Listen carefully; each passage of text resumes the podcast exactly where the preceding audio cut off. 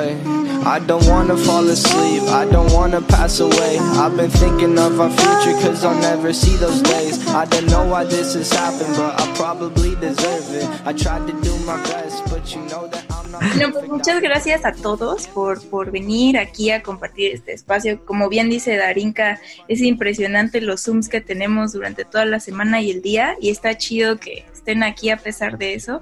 De verdad, gracias. Y eh, también un poco el punto de esto es que eh, empecemos a conversar acerca de tres puntos principales. Uno, el deber de crear comunidad. Dos, las responsabilidades que adquieres al ser creador de contenido, que tampoco es como que sea algo fácil. Y Tres, la experiencia de abrir espacios para dar voz a las personas detrás de la experiencia de usuario. Y para eso, pues mi querida Darinka nos va, nos va este, ahí a, dar algunos consejos y a platicar cómo ha sido esta experiencia, que también nosotros la vivimos, pero es como una perspectiva ya más de, de comunidades. Entonces, pues le cedo la palabra. Sí, el deber de construir comunidad. Es un viaje que he traído yo creo desde que que empecé a conocer Internet y creo que muchos de nosotros tuvimos la misma experiencia. Eh, soy de la generación que nació en el 86, eh, no sé si algunos de ustedes anden por ahí, tal vez 90, 95, hay más jóvenes, etcétera, etcétera. Eh, pero la realidad es que hacer, hacer eh, comunidad para mí fue como muy natural por muchos aspectos. El primero era el poder eh, interactuar con gente que tuviera los mismos gustos o las mismas aficiones y poder empezar a intercambiar conocimiento, eh, tips, ¿no? Eh, frente a cualquier cosa, no nada más temas, digamos, de, ñoñería, que es en lo que más me, me, me, puedo defender. ¿A qué me refiero? Pues toda esta cuestión de los videojuegos, ¿no? De las series, de las películas, la cultura pop. Entonces, eh, para mí este tema de, generar comunidad pues eh, fue, algo significativo por, muchas cosas. Una de ellas eh, tiene que ver supongo con mi personalidad y, y el cómo me, me, he desarrollado a lo largo de mi carrera profesional. Me gusta mucho platicar, me gusta mucho contar historias. es, una, es una vivencia adquirida a lo largo de mucho tiempo y creo que esta tradición oral de poder hablar sobre lo que te gusta o, lo que te significa, pues puede eh, generar puentes, ¿no? Y otra cosa que también es importante e interesante para mí en mi formación a lo largo de la vida, pues es que a mí me gusta mucho, bueno, me gustaba el radio, ¿no? Yo escuchaba mucho radio antes. Eh, tengo esta, eh, igual igual que Iván, ¿no? Eh, y, que Julie, pues el crecer con gente que tiene una voz y que te significan todas las cosas que, a ti te gustan, ¿no? Como en el caso de algunos pudo haber sido Julio Martínez Ríos, Olayo Rubio, uh, Andrés Vargas Russo este, Ileana Larreclu Rodríguez, ¿no? Toda la gente con la que de alguna forma, pues eh, los que estamos más viejitos y crecimos en la Ciudad de México, pues tuvimos este hábito de, adquirir y escuchar ruido, eh, ruido a través de, de, esta gente, ¿no? Entonces, sí, efectivamente, Ofe, eh, son los chidos, es gente con la que creces y, y, y de alguna u otra forma se te queda la cosquilla, ¿no?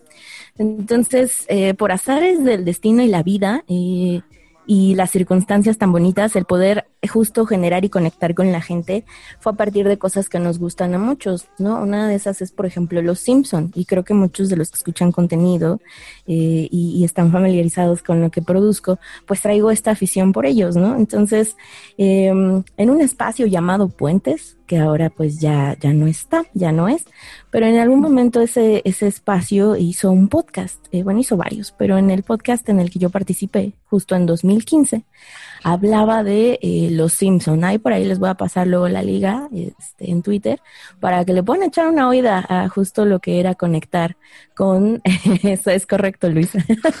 Hablo más fuerte que traigo una toalla. Entonces, este, hablar de los Simpson frente a un micrófono cuando nunca en la vida lo había hecho y como que destapó algo, ¿no? Yo dije, qué chingón está hacer esto, debería, debería intentarlo. Y aquí estamos, eh, ya tres años después de eso. Eh, una amistad muy bonita con, con, con mi productor del podcast ruso. Fue quien en algún momento me decía, creo que eh, tu nicho es importante, tu nicho al ser tan especializado puede tener eh, una forma de identificarse y de comunicarse muchísimo más sencilla si lo ven desde lo que tú haces, ¿no? Entonces, eh, él fue quien básicamente apoyó e impulsó este, este, esta creación de este contenido y de esta forma de generar comunidad, primero a través de un podcast y luego empezando a hacer una suerte de probadillas por ahí como los cursos, eh, los mismos, la misma dinámica, ¿no? De, establecer estos puntos con las otras comunidades, ir a webinars, digo, perdón, webinars, como si todavía fueran, eh, ir a meetups, ¿no? Y vaya, tratar de, de, compartir un poco lo que se sabe, pero para mí era muy importante quitarme esta capa de ser experto, ¿no? O de tener este ownership de la palabra y de la opinión sobre algo en específico. Y creo que es lo con lo que me gustaría que también ustedes participaran, muchachos, sobre cómo para ustedes es también algo que, que atribuye esto de, de, de, compartir conocimiento, de alzar la voz y sobre todo de eh, pues tener, digamos, una opinión que puede o no puede ser compartida y eso es lo más enriquecedor, sobre todo de tener más podcast, más medium, más, eh, vaya, cosas que son importantes desde lo que nosotros sabemos. Entonces, pues eso es como el, el origen del podcast y del por qué me aventé esto a grandes rasgos. Wow, sí, pues creo que muy parecido a, a por qué también nosotros hicimos el podcast de acá. Creo que también lo platicábamos creo que el podcast es un medio para acercarte a las personas, sin embargo hay muchas otras formas, ¿no? Tales como hacer meetups, tales como hacer artículos que le beneficien a la banda y no nada más como quedarnos dentro de un solo formato, sino extenderlo y extender nuestra red y nuestro alcance también. Y, eso, pues la neta está bastante chido. Ahora, ¿cómo ha sido la experiencia, o sea, de hacerlo eh, en, tu vida? O sea, ¿qué impacto ha tenido y cómo te ha afectado también? O sea, porque sí está muy chido, pero platicábamos de repente que era una responsabilidad muy, muy fuerte, ¿no? Como levantarte los sábados y, ah, voy a tener que grabar el podcast y así, pero lo hacías porque pues es la, la vena, ¿no? La vena de quiero, quiero, este, compartir. Y es eh, un poco como esta cuestión de decir que si no, si no se sufre, eh, no se goza, ¿no? Y, o no. o no, no lo sé. Eh, creo que tiene mucho que ver con, con este también el tema de, de, de, la investigación, ¿no? Ya hablando muy particular de mi caso y, y de lo que para mí significa o no um, una posibilidad de conectar con alguna persona. Eh, que justo viene de esta eh, condición del investigador o de la investigadora que debe de tener, que es eh, la posibilidad de la conversación, del diálogo, pero también de escuchar, ¿no? Y de observar y de analizar. Entonces, no naces, ¿no? Haciendo o sabiendo hacer esto, sí, sí que hay una preparación para poder entrenar el músculo de la investigación y de la conversación como tal, ¿no? yo, y esto creo que lo he dicho mucho en el podcast, si no, se los platico, yo, yo soy psicóloga, en realidad.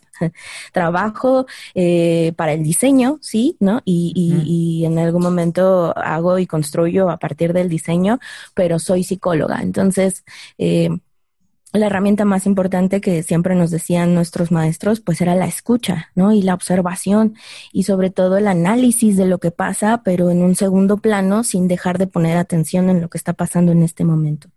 Entonces, eh, para mí, más que hablar como entre diseñadores o entre colegas, ¿no? Pues es hablar un poco de la persona. Y lo mismo pasa con los usuarios, ¿no? Eh, entonces, creo que esa es para mí la experiencia más enriquecedora en cuanto al hacer el podcast conectar con otras personas, pero más del, desde el lado humano y desde el lado honesto de lo que puede ser positivo y de lo que también es negativo en nuestra profesión porque creo que muchos compartimos eso, ¿no? Es, es, mucha pelea, es eh, mucho estar convenciendo, ¿no? Por ejemplo, si estás en una startup, pues es aprender en conjunto, si estás en un corporativo, es evangelizar y no tirar la toalla con mucha paciencia, si eres una consultora, es el ritmo acelerado y también la, lo que puede puede generar todas esas transiciones y así, etcétera, ¿no?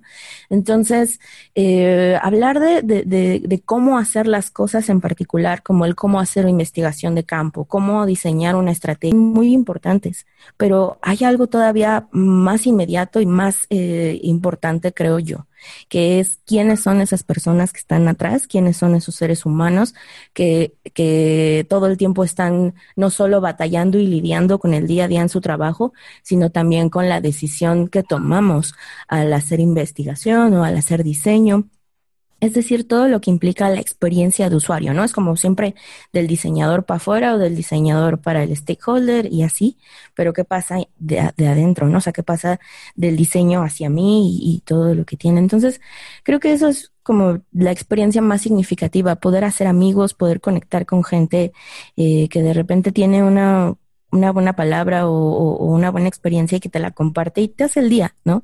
Aunque te hayas levantado 10 sábados del año a las 7 de la mañana o en mi caso, ¿no? La verdad es que cuento con la ayuda de, de mi productor, ¿no? Pero en algún punto no. Y, por ejemplo, el, aprender a editar, el aprender también a, moverle a todo este tema del audio, pues también es un rollo, ¿no? De repente te vuelves community manager, te vuelves diseñador, ¿no? Que luego me echo unos banners que perdonen ustedes, pero pues no es lo mío, ¿no? Este, vaya, todas estas cosas que implican el, poder generar consistencia, sobre todo en el discurso, pero también en lo que para ti significa ser o no una marca que creo que al final es una cosa que dentro de las experiencias que les platico un poco, han habido más cosas positivas que negativas, sí, siempre, pero también sí que me, he enfrentado con situaciones eh, también negativas, ¿no? Y con comentarios, eh, pues que a lo mejor no construyen, ¿no? Entonces, a veces es difícil, sobre todo porque la intención de hacer esto es, es pura, ¿no? Es, es honesta. Entonces, cuando de vuelta de repente llegan comentarios negativos o hate, pues sí, sí, sí que bajonea, pero sobre todo a mí me invita a cuestionar, ¿no? Eh, eso que les digo, no podemos no tener la misma opinión, se super vale, pero lo que a mí me genera y me cuestiona ruido es, bueno, entonces, ¿qué estás haciendo tú? Y es muy sencillo quejarse y señalar y criticar y lo que sea, pero pues bueno, eh, entre más seamos y entre más colaboremos, pues creo que tenemos más oportunidad de construir. Exacto. Yo tengo una pregunta para ti, Darinka. Eh, yo creo que nos pasa a todos los que generamos contenido eh, y que ya llevamos pues un ratito en esto de, generar podcast y todo, pues es, es, complicado como lo mencionas. Pero vámonos por partes y es ¿Cómo lograste? Porque es sobre un nicho, como te dijeron, ¿no? Es un nicho muy especializado, es sobre UX, todavía es, también todavía es UX Research, o sea, todavía más nicho. este, eh, ¿cómo, ¿cómo, quitarte esos miedos? Porque imagino que hay gente que está escuchando este, este, eh, este audio, la gente que está ahí por, por el chat, y pues también tiene, tenemos esas ganas de compartir, ¿no? De compartir, ya sea, ya sea por un video en YouTube, ya sea que también tengan ganas de hacer un podcast. Pero primer paso es afrontar esas inseguridades de decir, voy a levantar mi voz, o sea, o, voy a, o, voy a, a tener un micrófono, eh, nadie me está obligando, nadie me está obligando, y hablar sobre tal tema que a lo mejor nos, como decimos, ¿no? Quitarnos esa, esa, esa, pues, esa cachucha o esa de, ser expertos, ¿no? Sino de que estamos creando juntos y que estamos aprendiendo todos juntos.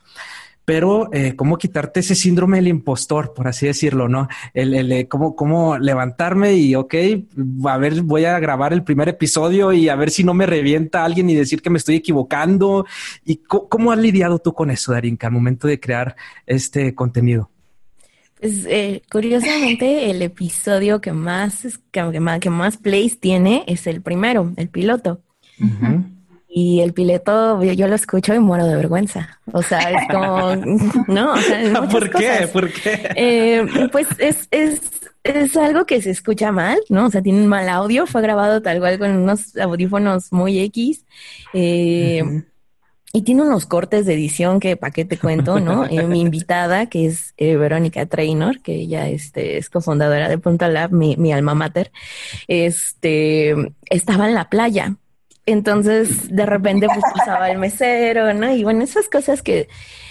Pero lo hice con... Lo hice sin miedo, solo un día que dije, ya, es, o sea, lo tengo que hacer. ¿Qué me impide? Que, que, que nadie lo escuche, que se rían de mí, que me digan, señora, qué oso. Ya me lo dijeron, igual no pasó nada. Y aquí sigo 27 episodios después.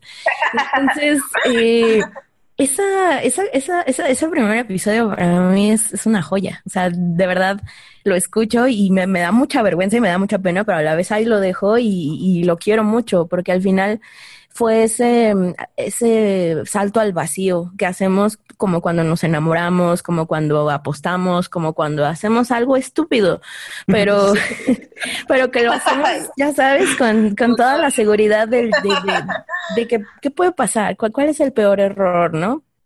que no lo que no lo hagas, que no lo intentes, ¿no?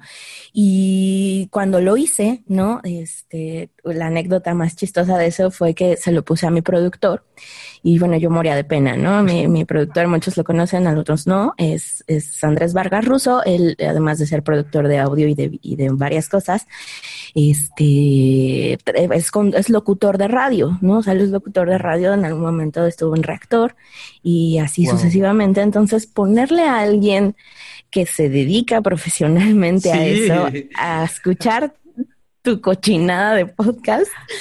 Eh, oh, no. Me dio mucho miedo, pero a la, pero a la vez eh, me dio mucho, me dio mucho gusto que me dijo, se escucha bien.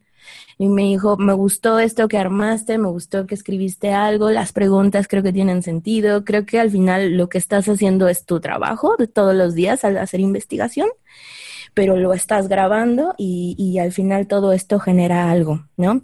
Exacto. Y nada, eh, quítense el miedo, háganlo primero eh, con, con, con, así como un poco frente al espejo y, y, grabando así tonterías, ¿no? Como, como este tema, es, es un poco como aprender a andar en bici, ¿no? Como aprender uh -huh. a besar, como aprender a, a, hacer caligrafía bonita, como aprender a dibujar, todo es práctica. Las, las primeras grabaciones y los primeros episodios, pues me cacho mucho mis muletillas, me cacho mucho el nerviosismo, el que de repente la voz la subía y la bajaba y no todas esas cosas que al final yo pues pedía mucha retro, ¿no? Tanto de la gente que me escuchaba, por supuesto, de repente por ahí lanzo mis encuestas de satisfacción, que igual contestan dos, pero pues es mi culpa, ¿verdad? Porque ¿quién va a contestar encuestas? Researcher.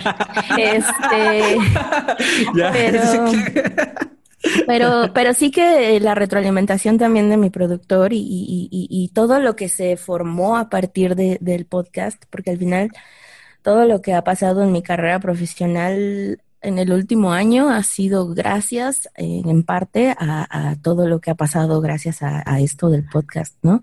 Exacto. Y, y pues nada, eso, aviéntense. Eh, lo peor que pueda pasar es que ustedes mismos se rían o que no le hayan puesto rec y no se haya guardado.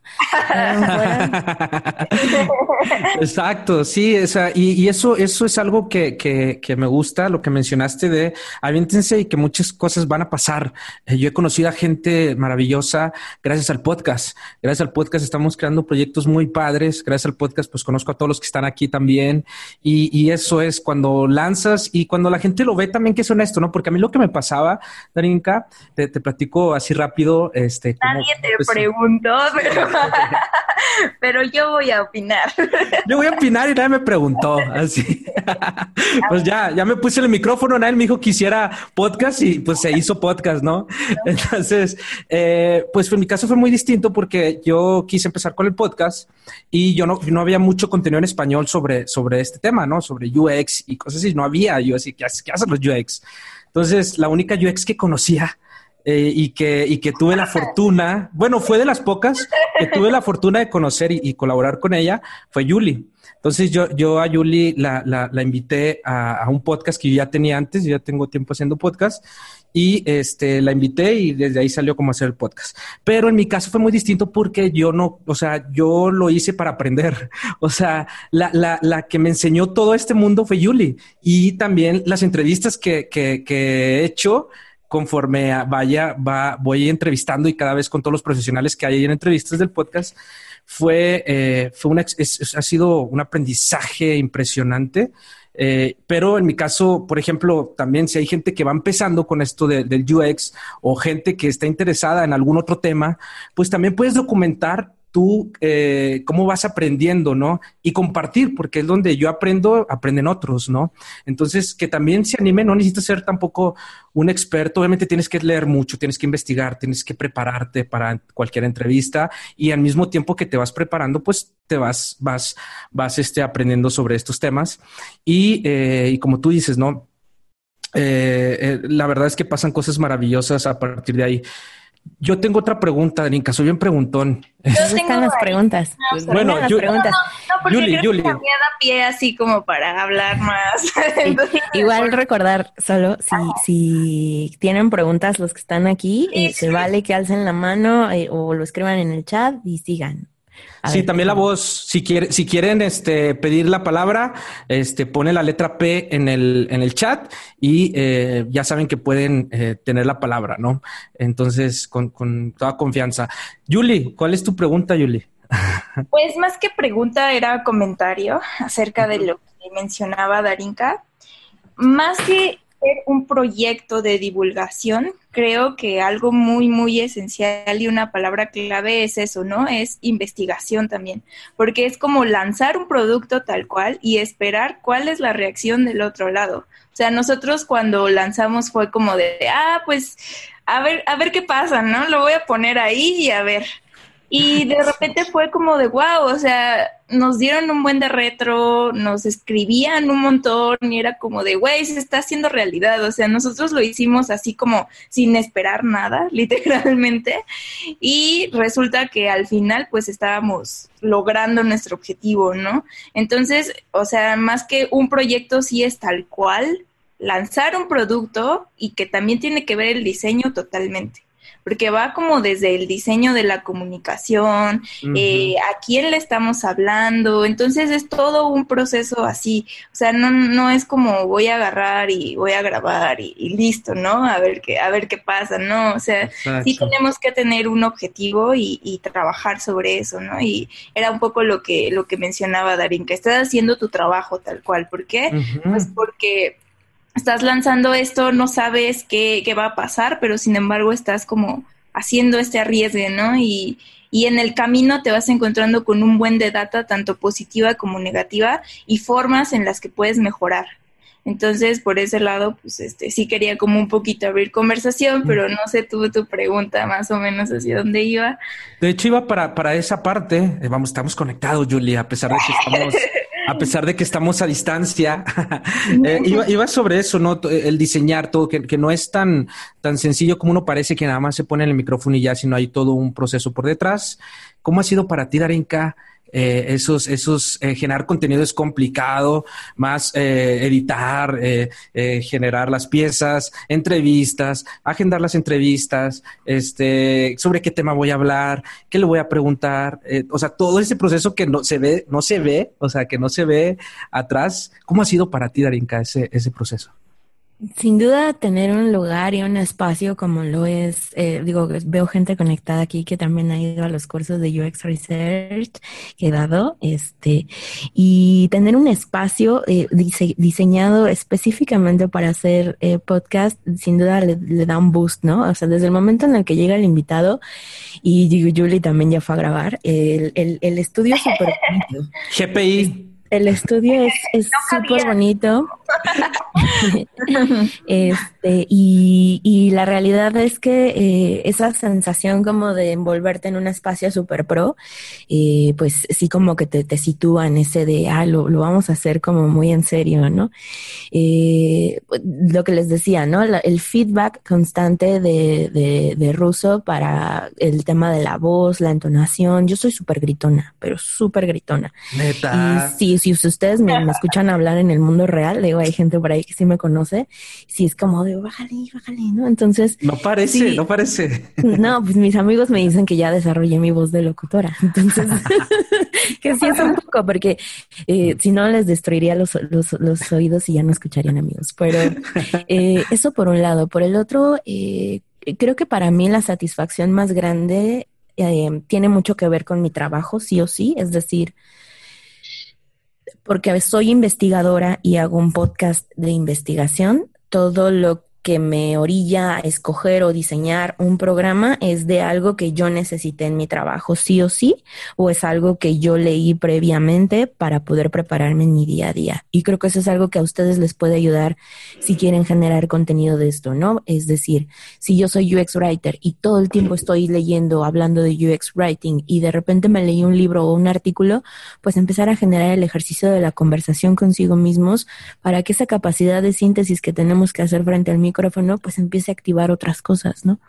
En mi caso, más que preparar un tema, pues sí era como más una consecuencia de lo que yo iba haciendo en el día a día. Es decir, eh, yo trabajo en un banco, entonces de repente que tengo que hacer eh, mucha data quanti y yo no soy tan quanti, yo soy más quali, entonces prepararme y hablar y leer de eso, pues me orilla a conectar con gente que sí está trabajando en eso y, y es un intercambio de conocimiento para ustedes que escuchan, para mí que estoy haciendo mi trabajo en el día a día y pues eh, eso es como lo más más padre, ¿no?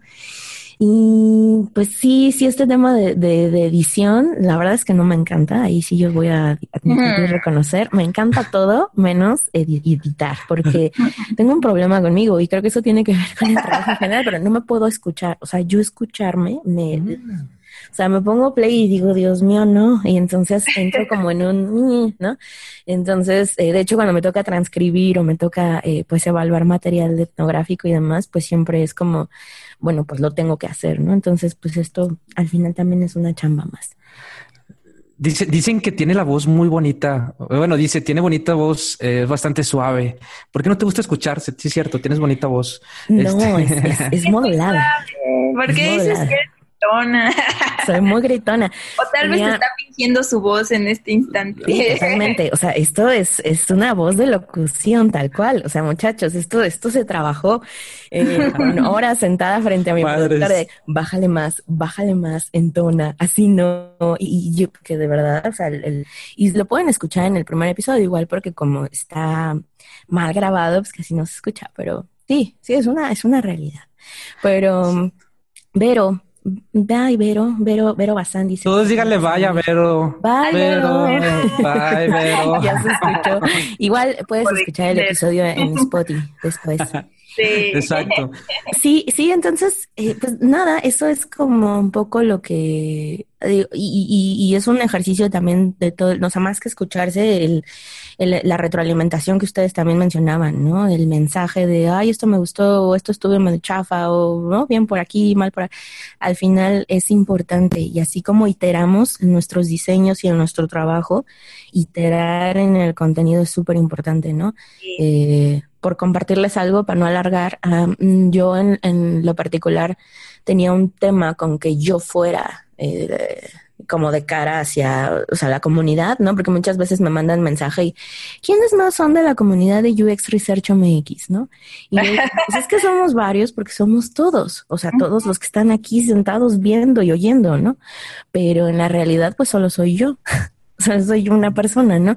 Sí que invito de repente a mis colegas a dar cursos y a dar talleres y a platicar, pero también hacerlo en, en, solitario, pues eh, a veces también es cansado, ¿no? Entonces, eh, pues sí que estos espacios, ¿no? Y sobre todo este tiempo de, cuarentena y, y, de, justo hoy leí en la mañana, ¿no? No tienes que ser productivo a huevo y es una realidad, ¿no? Y yo solo les digo a ustedes también, si no quieren hacer nada, está bien, ¿no? O sea, cada quien va a saber lidiar con lo que estamos viviendo de la mejor manera, pero si de repente tienes eh, la inquietud ¿no? De, de, hablarle a un micrófono o de grabarte diciendo algo por, por ver qué pasa, pues yo diría, vas, ¿no? Jala.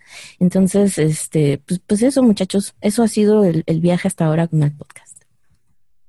Perfecto, no, pues sí. Qué raro ser entrevistada. Iba a decir así como de, no, iba a decir algo, pero no sé si está mala onda. así como decir, no, se nota desde que empezó a hacerse ahora cómo ha evolucionado el contenido. Pero también nosotros. A nosotros, exacto. Un montón. Me acuerdo que cuando lo hicimos, o sea, yo igual, ¿no? Jamás había como agarrado el micrófono para decir algo. E hice una estructura así súper ñoña de no, tenemos que hacer sí, sí, sí. y punto por punto y así. Entonces fue como de, no, no, pero hay que hacerlo como más casual, ¿no? No tanto de estarlo leyendo. Entonces sí fue ahí una aventura medio, medio rara, que igual y se nota muy cuadrada, pero ya después fuimos agarrando como una narrativa más agradable. Exacto. Y que creo que es otra de las cosas que al menos a mí me gusta mucho cuidar de lo que yo hago, ¿no? Luego soy muy pelada, soy muy grosera, soy chilanga, o sea, yo, o sea, ¿no? En mi familia somos bien groseros y todo el tiempo soy pelada, ¿no? Entonces, al inicio yo cuidaba mucho eso, ¿no? Yo decía, no, no, no, me tengo que escuchar profesional y tengo que ser como muy seria y que me tomen. En... Y después, justo me, Ruso me decía como, a ver, Dar, no, o sea, esa eres tú, güey, ¿no? Así, justo en los episodios que más eh, mm, reacciones positivas y que más se comparten y que más se escuchan, son justo en donde soy más yo.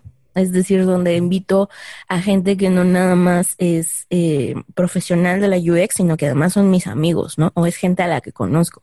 Cuando se trata de esa conexión, es en donde empiezas a ver que te sueltas, ¿no? Porque al inicio, como dicen ustedes, ¿no? Te escuchas todo tieso, todo rígido, ¿no? Y como lo estoy leyendo, ¿no? Y, y, está bien, es parte de... Pero ya las últimas charlas para mí eran súper padrísimas, ¿no? Y, y sobre todo la segunda temporada porque creo que también ahí por ahí hay un escrito de Medium, eh, ahí sí me siguen en Medium algunos, eh, que justo se llama como se llama esta sesión, que es las voces de la experiencia de usuario. Y yo traía un viaje como de ya terminarlo porque me, me dio miedo. básicamente. me, me, me, dio miedo por, por, por, la bola que se estaba haciendo y lo grande que era y, al mismo tiempo empezar a encontrar como hate y vaya, o sea, era como muchísimas emociones y dije, no, esto, esto no está saliendo bien, ya no quiero hacerlo, ¿no? Entonces decidí escribir algo muy bonito y fue cuando la gente empezó a escribirme como de, oye, pero ¿por qué? No, o sea, estás pero mal, ¿no? Yo quiero que esto siga, yo quiero escuchar, esto me gustaba. Eh, lo que me gusta de tu contenido, a diferencia de todo lo que hay además, es que se siente auténtico y que se siente honesto y que se siente real, ¿no? A veces puedo grabar y puedo estar enojada, a veces puedo grabar y me encuentro, ya saben, bajoneada y, y se escucha, ¿no? Al final pero son esas cosas que, que, que, te permiten hacer una conexión mucho más profunda con la gente que te sigue, ¿no? Y así como hay gente que le gusta mi contenido y les agradezco en el alma que sigan, hay gente que me, bueno, ¿no? Me, me, me tiene, pero baneadísima.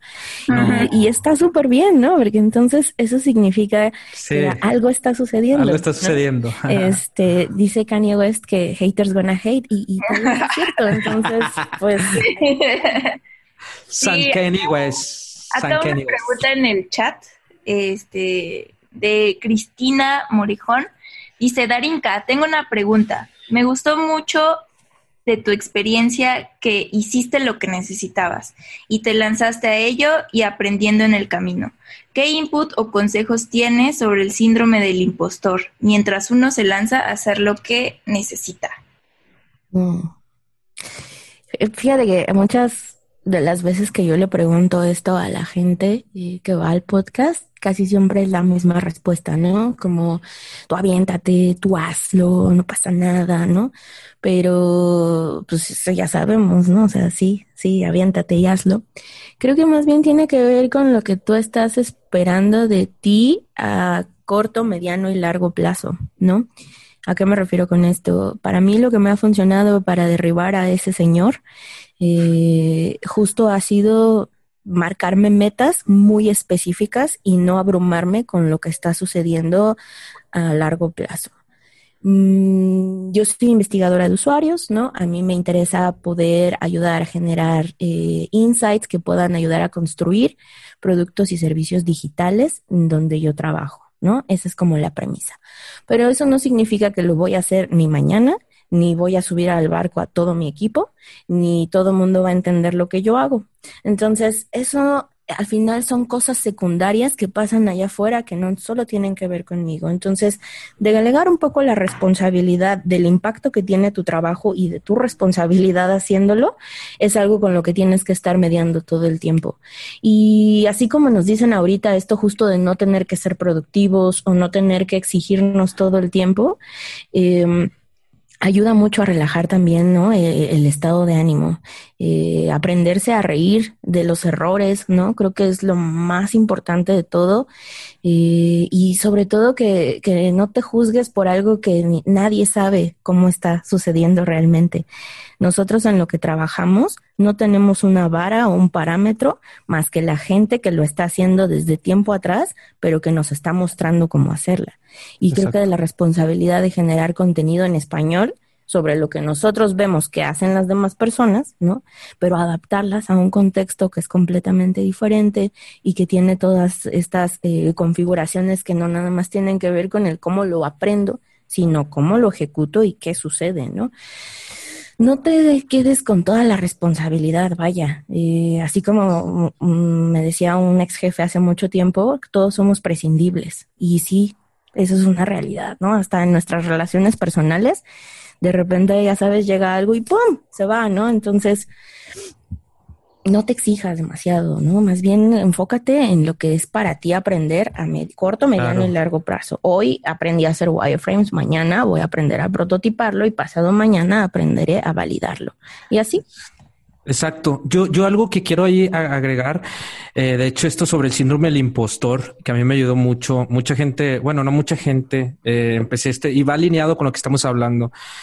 Yo inicié con este podcast y con a interesarme en lo del UX por un fracaso de emprendimiento. O sea, tuve un fracaso de emprendimiento y, y, y me di cuenta que fue porque, pues como emprendedor, tú te imaginas las cosas que van a salir en tu cabeza perfecto y todo de maravilla, te lanzas, hasta renuncié a mi trabajo y todo el rollo y empecé a involucrarme. Pero lo del síndrome del impostor a mí me ayudó mucho. De hecho, de hecho, escribí mi libro, escribí un libro sobre 50 promoción.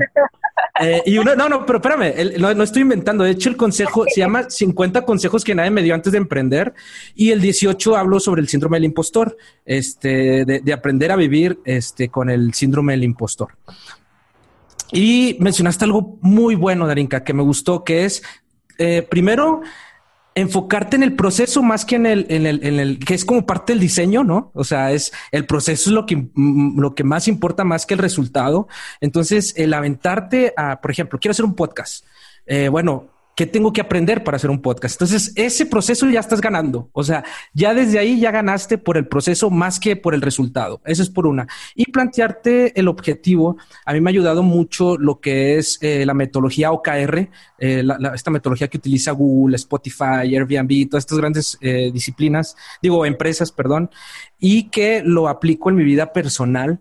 que son la, la, metodología OKR sobre te pones un objetivo y luego después resultados claves para saber y, medirte cómo vas logrando esos objetivos. O sea, está muy padre esa metodología y me ha ayudado mucho para esto, para el podcast, para mis proyectos personales y eso te ayuda, como dijo Darinka, a poder eh, derribar pues esta, esta cosa que se llama el síndrome del impostor, que yo creo que mucha gente tenemos eh, siempre día con día. De hecho, ahorita que estaba grabando, eh, a cinco minutos de empezar este, este, este live, estaba súper nervioso. O sea, súper, súper nervioso, así de que estaba temblando, pero eh, pues es parte de lanzarte, es parte de hacerlo, pero pues era un objetivo que ya tenemos planteado desde hace tiempo contigo, Darinka. O sea, entonces lo tenemos que cumplir sí o sí.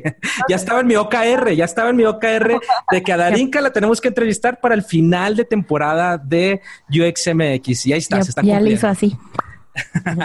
ya.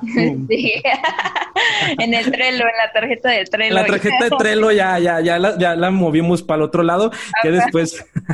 Pero sí, sí, sí, sí, eso ayuda mucho, Cristina. Gracias a ti, Cristina. Sí, gracias. Yo creo que igual, como por dos lo que dijeron, eh, es bastante común. Yo creo que si no es que todos lo hemos experimentado, este síndrome del impostor, sobre todo hablando de los entornos en los que trabajamos, ¿no? Que siempre está lleno de incertidumbre de, ay, pero voy a hacer esto y luego si no jala o qué voy a hacer, voy a quedar como, como que soy un impostor tal cual, que no sé hacer mi trabajo. Y yo creo que es un sentimiento que todos hemos experimentado, pero pues justo es pelear con ese miedo, ¿no? la palabra, la, la palabra mágica, Yuli, estoy iterando O sea, estoy iterando. O sea, me equivoqué, pero estoy iterando. Válido. Y luego ya lo conviertes en un artículo en Medium y ya, ahí está. Así, como los consejos de Pablo Stanley, ¿no? si no funcionó, un artículo de Medium y con eso. Este, bueno, yo tengo otra pregunta, o no sé si alguien quiera preguntar algo acá, Darinka. Andan muy callados. muy serios. Si alguien que quiera compartir algo sobre esto del síndrome del impostor también. Ya, les dio flojera. Sí, ya les dio, ya les dio flojera, ya, ya están ahí. Acuérdense que esto es una charla este, donde estamos tranquilos platicando. Pero bueno, están muy calladitos, ya saben que pueden también aportar en esta linda charla. Por eso están haciendo estos espacios. Julie. Bueno, yo, este, pues no, yo solo quería preguntar eh, a, a Darinka sobre este proyecto que lleva, hacia dónde más quiere como llevarlo y, si en el camino le han surgido nuevos objetivos o, parte de, ese proceso. Sí, cómo no. Eh, pues el viaje de esto es compartir, compartir conocimiento, compartir historias, compartir experiencias. Y pues así como a muchos de nosotros este año nos vino a joder la existencia el coronavirus, eh, pues eh, sí, sí, sí que había ahí un, par de proyectos, bueno, hay un par de proyectos que todavía van a suceder, eh, que pues no, yo me los imaginaba diferente, pero todo bien. justo el tema con el que abrimos esta conversación, que es el deber de hacer comunidad, es una conferencia que voy a dar virtualmente en un tema que se llama UX Research Conference, que es de Toronto, Canadá. Y pues la idea era ir para allá y, presentar todo este caso, pero ahora lo vamos a hacer de manera virtual y es un poco eh, poder verbalizar todo lo que se hizo a partir de eh, agarrar un micrófono y, empezar a generar estas conversaciones. Eh, así fue como lo, lo piché en cuanto al proyecto y pues la verdad es que lo hice sin miedo, pero con toda la intención de que fuera 100% rechazado. O sea, yo lo que quería era eh, tal cual conocer el proceso, ver cómo eran las entrevistas, hacer todo lo que significaba para que el siguiente año ahora sí fuera el bueno. Y pues entre 500 proyectos, pues resulté que me eligieron y pues perdón por ese ruido de la Este, pero sí, fue, fue una experiencia que al principio yo no me lo creí, o sea, en ese momento fue como, demonio, señorita, esto ya escaló muy rápido, pero eh, estuvo bien chido porque al final la intención de esto no es irme a parar allá o en este caso frente al monitor, para hablar de lo que yo hago, sino es para hablar del impacto que estoy, que estamos generando a partir de lo que estamos eh, construyendo aquí, ¿no? Entonces, ¿eso qué significa? Pues que el día de mañana alguien que acaba de salir de la carrera me escriba y me diga que quiere dedicarse a hacer UX investigación, o que el día de mañana eh, me escriba una exalumna y me diga que la acaban de subir de puesto. Eh, todas estas cosas que al final yo siempre lo llamo como el salario emocional, es lo que para mí y para la comunidad debería ser más importante. No ver quién hace el banner más bonito o ver quién tiene más personas conectadas o ver estas cosas que al final pues eh, son realmente innecesarias, ¿no? Métricas vanidosas, decimos en el growth. sí, métricas eh, vanidosas. Todo, todo, todo bien, ¿no? Entonces, Creo que lo, más importante de eso, pues, es, para mí poder compartir eh, mi experiencia de cómo yo soy una persona que trabaja haciendo diseño de experiencia de usuario sin ser diseñadora y que estoy invitando a la gente que si le gusta algo y si tiene una pasión, eso te puede llevar a lugares insospechados, muchachos. O sea, yo jamás en la vida me imaginé que iba a suceder lo de Canadá. Yo jamás me, o sea, me imaginé que iba a llegar gente a decirme, yo quiero aprender contigo porque te escuché hablar y creo que hay coherencia y consistencia en lo que comunicas. Em, todo esto es a raíz de, lo que yo aprendo y de lo que yo ofrezco, pero siempre procurando también eh, ser muy clara y muy honesta. Entonces, pues eso es lo que viene. Vienen más cursos, vienen cursos en línea, vienen cursos presenciales. Yo soy más fan de lo presencial, la estoy padeciendo, muchachos, porque eh, me gusta la interacción y me gusta eh, conectar con los usuarios. Eh, y por usuarios digo, pueden ser desde los stakeholders, pueden ser ustedes, puedo ser yo, vaya. El, mundo es quien utiliza todo esto. Y van a ver también hay un par de, de contenidos de Medium que estoy retrase y retrase porque pues eh, la curva de aprendizaje de trabajar a distancia, ustedes lo saben, está cabrona. Entonces, tengo ahí un par de pendientes, pero van a salir también hay un par de publicaciones y pues las entrevistas que están más que sensacionales. Mm, digo, todos mis invitados son igual de importantes, por favor. No quiero que haya ahí temas eh, de controversia, pero si hay algo que para mí está bien chingón es poder decir que ya entrevisté a héroes, ¿no? De, de, de, la investigación, o sea, gente que para mí es importante, que cito, ¿no? En mis presentaciones, que subrayo para trabajar, ¿no? Vamos a tener a Erika Hall. Erika Hall es un referente enorme de la investigación de usuarios. Eh, recomiendo mucho su libro Just Enough Research para todo aquel que quiera empezar con investigación. Eh, también voy a tener eh, invitados a Indy Young. Indy Young también es investigadora de usuarios. Eso que escuchan ahí es el PAN. Eh, también voy a tener a Vivian Castillo, que también es una súper referente de la investigación de usuarios. A ella la vi el año pasado en la conferencia que les platico y justo está haciendo un club de libros los domingos, o sea, imagínense el nivel de nerdez, ahí estoy en domingo conectada también. Y pues eso, eso es lo que viene, compartir con ustedes, conectar con la comunidad. Eh, Patreon también tengo ahí, ya que aprovecho el product placement, hacerlo completo. Eh, Patreon.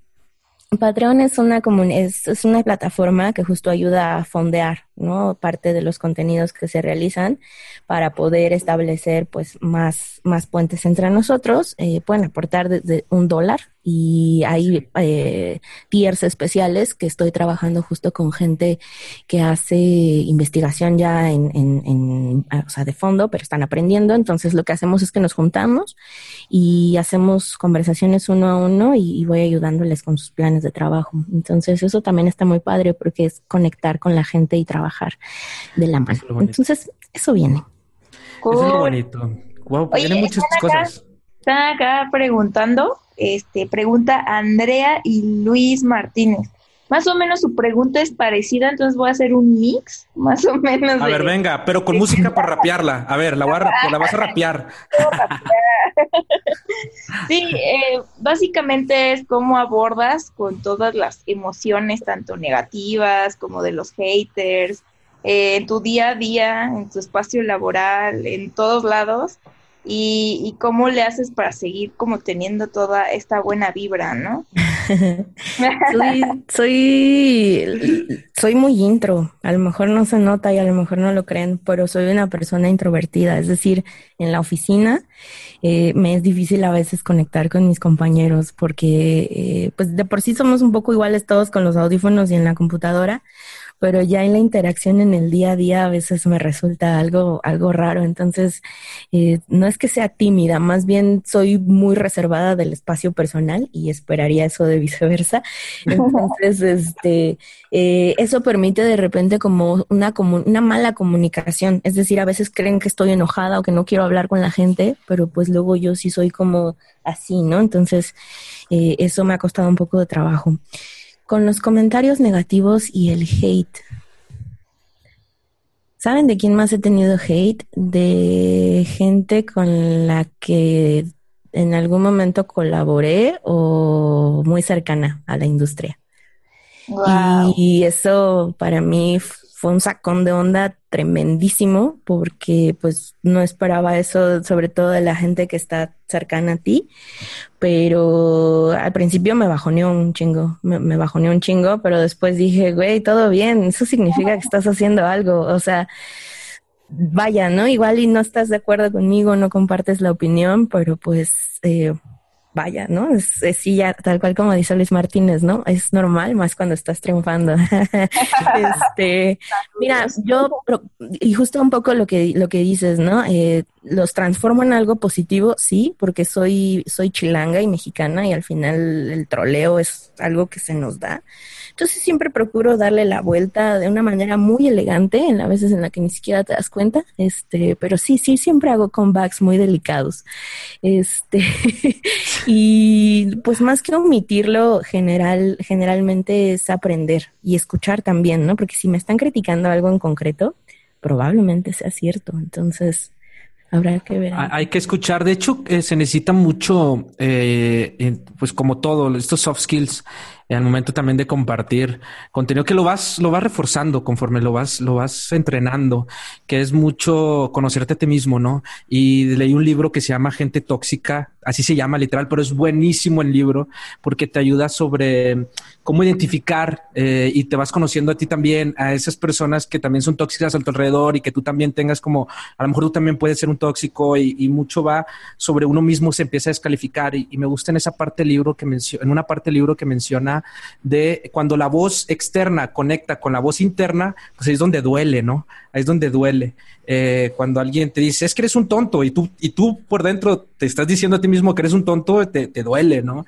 Te afecta. Entonces el que hace tonterías, ya dijo First Gump. Exacto, nada más puse un ejemplo, sí, puse un ejemplo. Iba a decir otra palabra, pero cuando uno realmente se conoce a sí mismo, cuando sabe que no está dañando a alguien, cuando sabe todo este proceso, pues no le afectan esas críticas negativas. Se trata mucho eh, de, conocerse a sí mismo y también saber decir con toda, ser muy, muy honesto con uno mismo, para decir, a ver, sí, sí me falta, como dices, Darinka, ok, a lo mejor sí me falta de esa manera, pero ya lo tomas como algo positivo, pero inicia desde una, eh, un conocimiento interno, emocional y de, crecer, ¿no? Para que esas cosas no te, ya te, te valgan, ¿verdad? Sí, conoces tus límites, ¿no? Y esto también es eh, eh, exactamente como Mero Simpson. Sí, creo que ahí el tema más, más que no vaya, una cosa que también muy importante que me decía mi abuela, ¿no? Lo que te choca, te checa. Ah, y pues yo también ahí en ese punto invitaría a los troles a que se cuestionen por qué están tan clavados en algo que le molesta a la otra persona que probablemente resuene en uno mismo. ¿no? Exacto. Entonces, pues ese, ese es un tema. Dice Bárbara Peralta que, que no se me nota que soy introvertida. No, pues es que yo te contara. Este...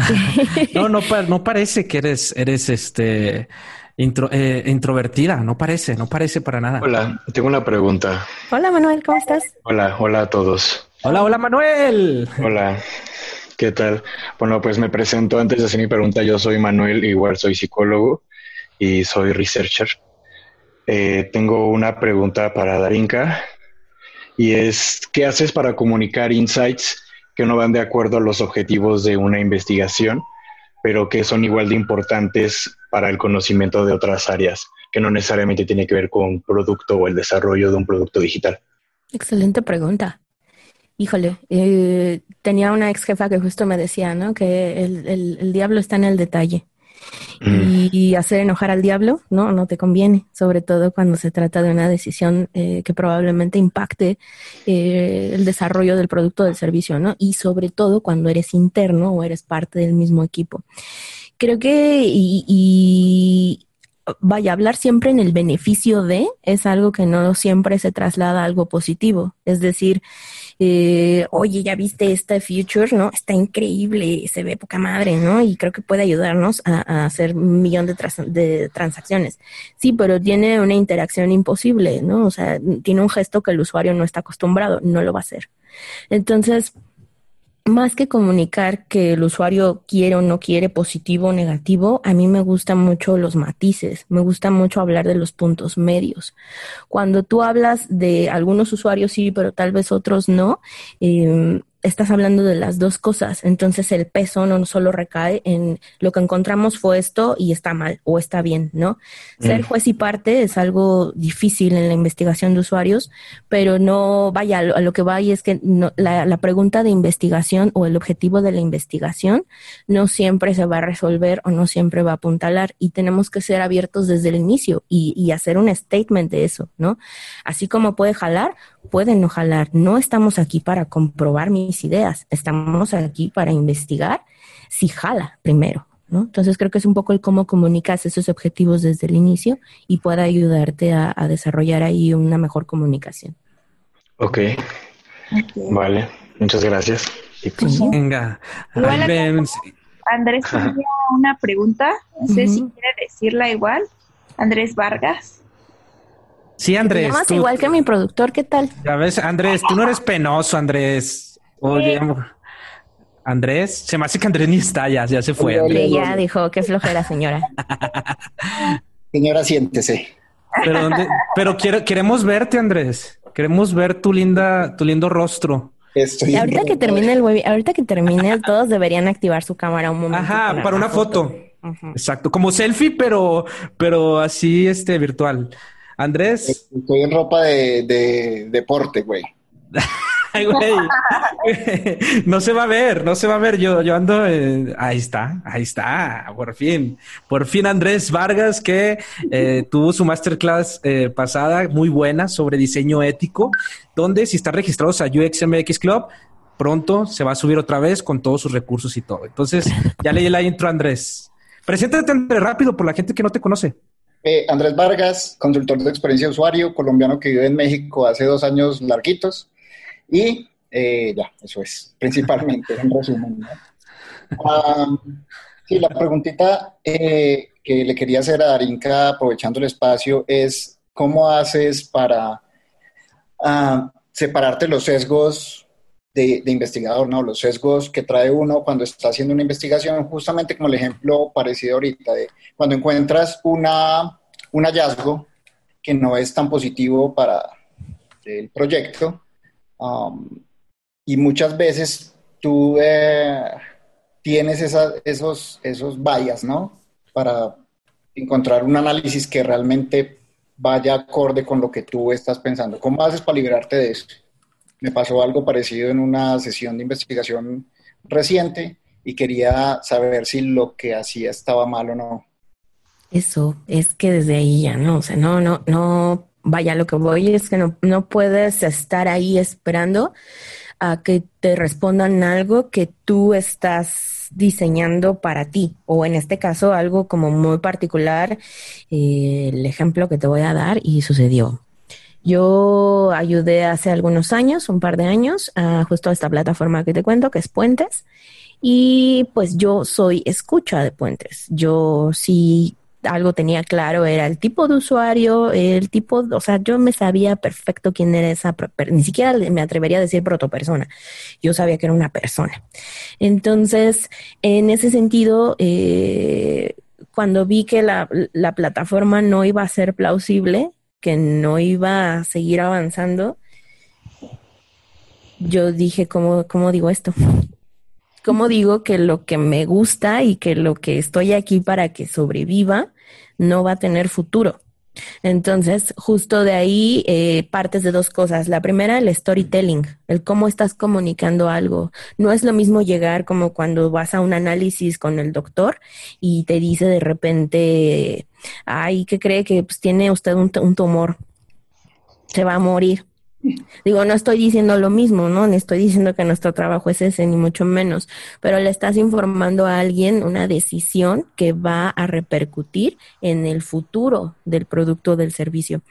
Entonces, lo que hice para explicar eso, pues eh, utilicé un poco de, de, narrativa y creo que muchos ya, ya, ya, ya han visto ese caso para hablar de un disco, ¿no? Que fue el Sgt. Peppers. Entonces yo hablé de cómo se hizo ese disco y de cómo nació a partir de, empezar a conectar cosas muy específicas de esa narrativa para decir que básicamente si no hacían A, B y C, pues todo se iba a ir a LV.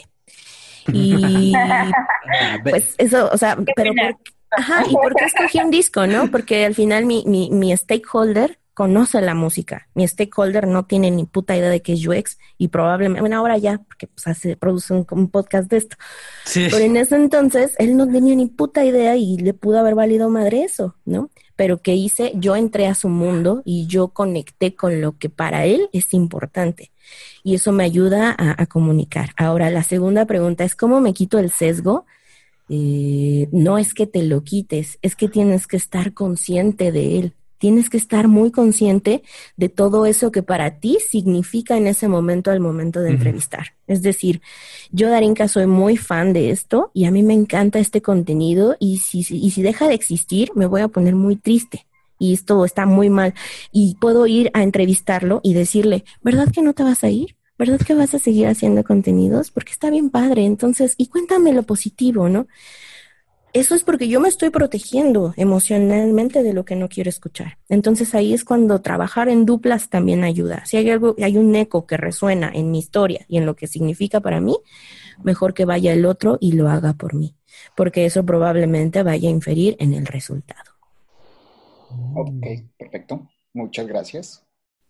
Ahí está, Andrés, gracias a ti, Andrés. Este, que si te bañaste, preguntaron por ahí. Obvio. Obvio. Bueno, muchas gracias, muchas gracias, Andrés. Eh, nos están diciendo que hubo un error cuando se mandó esto, no sé, Yuli, si viste ahí por el WhatsApp que se está conectando gente. Error garrafal. Bueno, no Error 404. Error 404. No, lo que pasa es que acá en México eh, hubo cambio de horario. Entonces, pues ahí. Mm. ¿Cuándo? Yo ni sabía, ¿a poco sí? Ay, no manches. ¿Qué día soy? Que, le, te lo juro que no sabía que hubo cambio de horario. Ay, amigo, amigo. ¿Alguien más de los que están por aquí conectados, muchachos, que quiera eh, preguntar o platicar algo del podcast, eh, de los podcasts que, hacemos? De hecho, por ahí, por ahí vi, y fíjate, ay, perdón, me salió un gallo, pero es que estoy tomando. Por ahí vi que eh, se conectó, creo que Sofía, que de hecho ya tiene un podcast que se llama Desnudando el UX. Eh, por, ahí está, por ahí está, no sé si estaba por ahí. Eh, ¿Dónde está? ¿Dónde está? Eh, bueno, a ver si, si, si se conecta. Ahí está. Hola, Fiorella Pinedo, ¿cómo estás? Ella también tiene un podcast buenísimo que se llama Desnudando el UX. Este, también para que, para, sí lo estoy diciendo bien, ¿verdad? Fiorella, ¿dónde estás? ¿Dónde estás? ¿Dónde estás? O no sé si quieres conectar. ¿Sí? Hola, hola, hola. Híjole. No se escucha. Bueno. Hola, hola. No sé si se escucha. No, se escuchó. Ahí está, como que se escucha. Es que no estaba preparada ella. como siempre, como siempre yo metiendo ahí, eh, comprometiendo a la raza. Eh, hola chicos, ¿qué tal? ¿Cómo están? Mi nombre es Fiorella. Eh, bueno, un saludo para todos ustedes, bueno, los que no me conocen mucho, este, bueno, soy de Perú, eh, soy UX, y tengo poquito tiempo pensando en UX, y bueno, caí así al podcast de Darinka, y me gustó mucho su contenido, eh, ha sido este, muy bonito aprender de ella, que tiene un montón de experiencia, igual de ustedes también, este, me siento muy identificada con lo que comparten, y bueno, el proyecto del podcast en sí, que fue con un compañero que nació, eh, fue algo muy bonito, fue algo tan orgánico que se dio en una llamada telefónica. Entonces estábamos hablando, conversando, al igual que ustedes, no, no hay mucho contenido en español. Así que decimos, ¿por qué no hablamos del UX, pero de una manera más, más natural? Entonces eh, comenzamos un poco a pivotear, a ver si es que de repente podía calzar un poco ese contenido y entre tanto y tanto, este, salió, salió este contenido, el primer episodio nos fue bien y a la gente le gusta. Este, hablamos del UX, como lo comento, de una manera natural, la experiencia del UX en el día a día, ¿no? Por ejemplo, si es que, cómo le explica a alguien sobre el UX, o si de repente está en una consultora, o si está en una empresa de manera directa, entonces, eh, ha sido un bonito aprendizaje. La verdad que estar eh, escuchándolos eh, me motiva mucho porque también nosotros estamos haciendo contenido y estamos súper chiquititos a diferencia de ustedes, que bastante tiempo haciéndolo. y vamos aprendiendo en el camino. Realmente este, yo los felicito a todos los que tienen la iniciativa de, compartir el conocimiento porque yo me siento bien camiseta de, de, compartir. O sea, realmente para mí ha habido gente que, que, me ha dado la mano, que me ha dicho, ¿sabes qué, Fiorella? Me voy a tomar el tiempo de enseñarte. Entonces yo digo, eh, si alguien necesita mi ayuda, entonces lo retribuyo de esa manera, ¿no? Así que yo un poquito soy perfil bajo, la verdad que no, no ah. pensé conectarme realmente porque estaba un poco así temerosa, pero ya voy perdiendo el miedo, también igual que Darinka, este, al comienzo estaba que, un micrófono, ¿cómo voy a hacer? No sé si tengo buena voz, tengo miedo, pero ahí he ido poco a poco soltándome, soltándome y, y bueno, este, la verdad que los invito también a que nos escuchen, nos den feedback para seguir mejorando y bueno, nada más, muchas gracias a todos. Aprendo de ustedes también mucho y bueno, ¿qué más les puedo decir? Así somos los latinos. Exacto, exacto. Latinoamérica uniéndose. Sí, la verdad. No, no, la verdad es que me encanta, me encanta desde el nombre, me gustó mucho el nombre, este, me llamó la atención y luego ya escuché su contenido y me encantó, así que la verdad vayan y, escuchen el podcast. Sí, la verdad que el tema del nombre fue algo que un poco, salir un poco de foco y, ligarlo un poco a la manera natural de, de uno mismo, ¿no? Entonces dijimos, eh, sabemos que hay un montón de contenido que se llama tal o cual nombre, entonces hay que darle un giro diferente y la verdad que nos ha funcionado muy bien. No pensábamos que, que, la gente un poco que nos decía, ¿van a hablar de sexo en el UX? No, no, de eso no vamos a hablar. La experiencia, la experiencia del usuario. Este, no, no, de eso no vamos a hablar, pero la verdad que ha sido bien chévere, o sea, cada eh, episodio que vamos este, eh, construyendo con, con Carlos, que es mi compañero, entonces lo vamos construyendo y siempre pensamos también, como dice Darinka, ¿no? en el contenido, en ver qué vamos a colocar, nuestro público objetivo. Entonces la verdad que ha sido este, un correr, pero una experiencia muy bonita porque hay gente que, que realmente sí tiene temor de cómo empezar. Entonces a esas personas nosotros les damos eh, eh, eh, la apertura y el micrófono para que pueda quien desee hablar del tema de UX, de diseño, innovación o tecnología, tiene nuestra, nuestro micrófono ahí para que pueda decirlos y, sin problema. Entonces nosotros tenemos las puertas abiertas. Perfecto. de ustedes, si quiere hablar, adelante. Exacto, ahí está. Dicen que cómo te encuentran eh, en, el eh, podcast. bueno, en, el podcast eh, nos encuentran como Desnudando el UX. Estamos en LinkedIn y también estamos en Facebook también. Así que ahí nos encuentran. Estamos haciendo cosas muy bonitas Esperamos este, lanzarlo muy pronto para todos ustedes y bueno, nada más. Saludos a ahí Está, perdón, se me fue un play. Eh, ahí está, perdón por si destruí sus audios, sus oídos. No, no, no. Este, ya, ya puse en la liga, eh, bueno, en el chat, la liga de, de Fiorella para que escuchen. Yo solo he oh, escuchado muchas gracias. pero gran contenido, muy muy natural y, y, sí, es, y uno se queda como, hmm, sensual, muy sensual. Sí, hay un para no alargar la conversación. No, digo, si no tienen a dónde ir, todo bien, yo tampoco. pero ya llevamos un ratito conectados. Sí, exacto. Estoy conectado aquí echándome de cerveza, no sé la raza.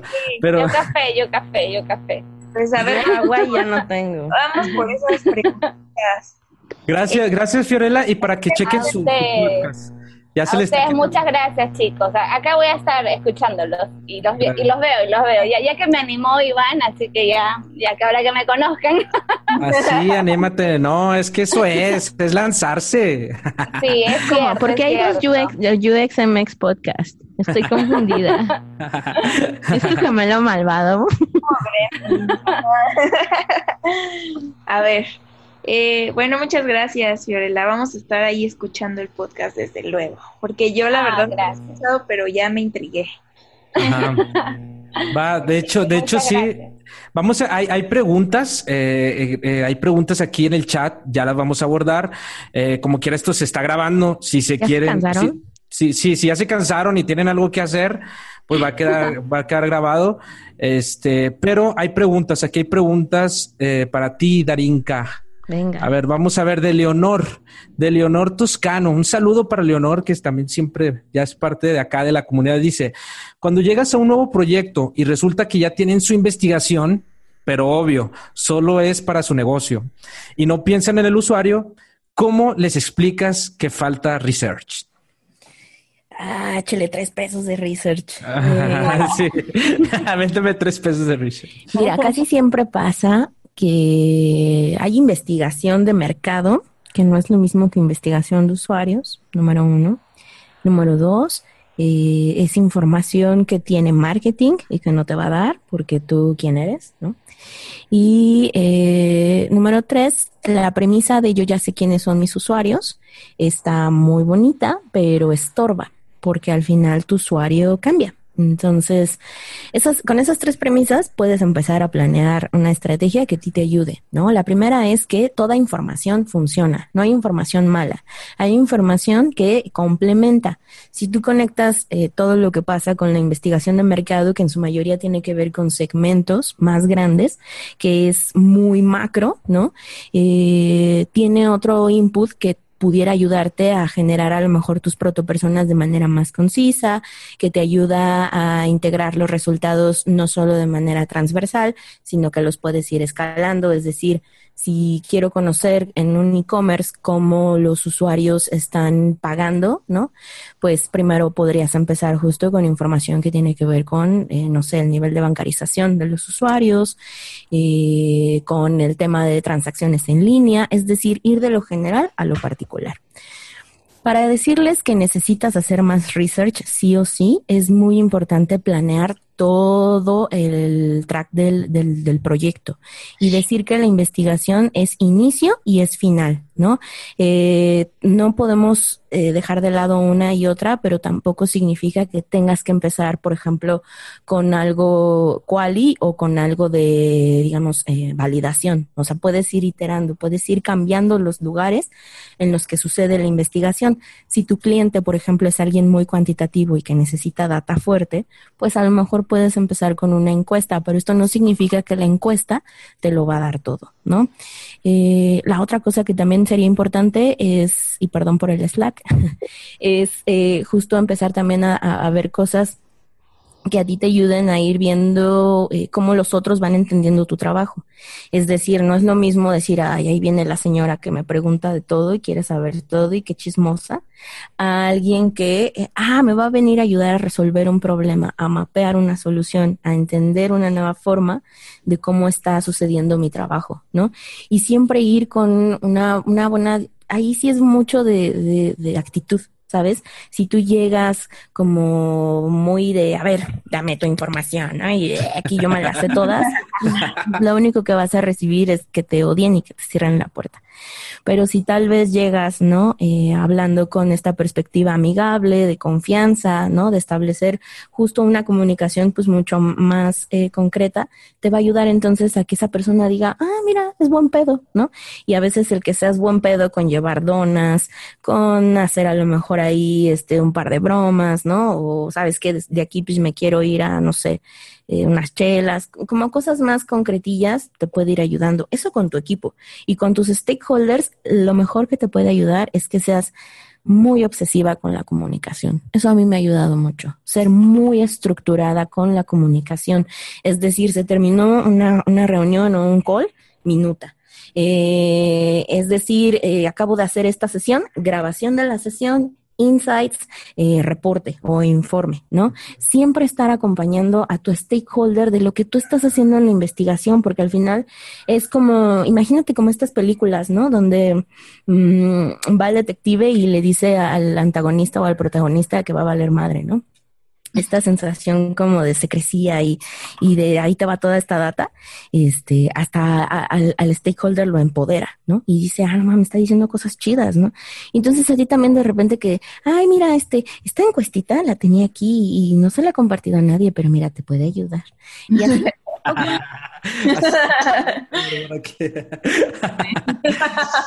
Así es. Eh, me gustó esa parte, sí, cierto, sobre todo el ser, el, lo que mencionabas, Darinka, de el, tener la comunicación, el ser obsesivo con la comunicación, minutas y todo esto, realmente ayuda demasiado, de verdad. hay que ser profesionales, ¿no? sean profesionales, Juanelo, pero una cosa que sí no, no deben abusar es eh, tampoco de estar ahí todo el día, ahí todo el tiempo, ¿no? O sea, hay que, hay que, hay que ser consistentes, ajá, o sea, tranqui, ¿no? O sea, tampoco acá de, de novia psicópata, pues porque no, o sea, pero sí como que el usuario, más bien que el stakeholder también tenga la información siempre, pues eso va a ser positivo, ¿no?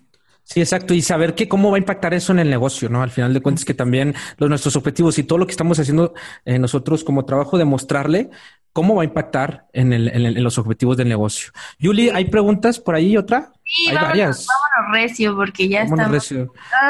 ya, ya, porque ya, ya, ya.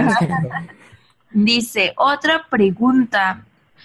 ¿Cómo haces con los tiempos, con todos los proyectos que tienes? Me queda claro que es organización, pero ¿cómo te da la vida?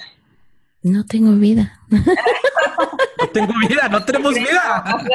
Como si escuchas el Slack, sigue a todo lo que da. Eh, es un modo de vida, muchachos. Ya la verdad es que sí renuncio a muchas cosas.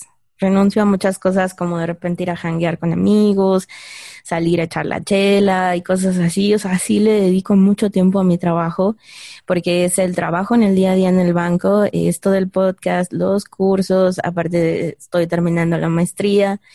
Eh, vaya, sí sí que es una es un estilo de vida eh, y como bien dices es mucha organización si el día de mañana eh, llega Skynet y nos lleva a la chingada con todo, pues igual lo tengo en papel, o sea, hasta ese nivel, ¿sabes? Tengo como niveles de organización y pues, nada, constancia, constancia. Yo llevo haciendo esto desde hace un año, diez meses y que realmente empiece a dar sus frutos y que empiece a ver como una presencia, pues ha sido este año y un poquito del pasado, pero pues es de estarle dando, ¿no?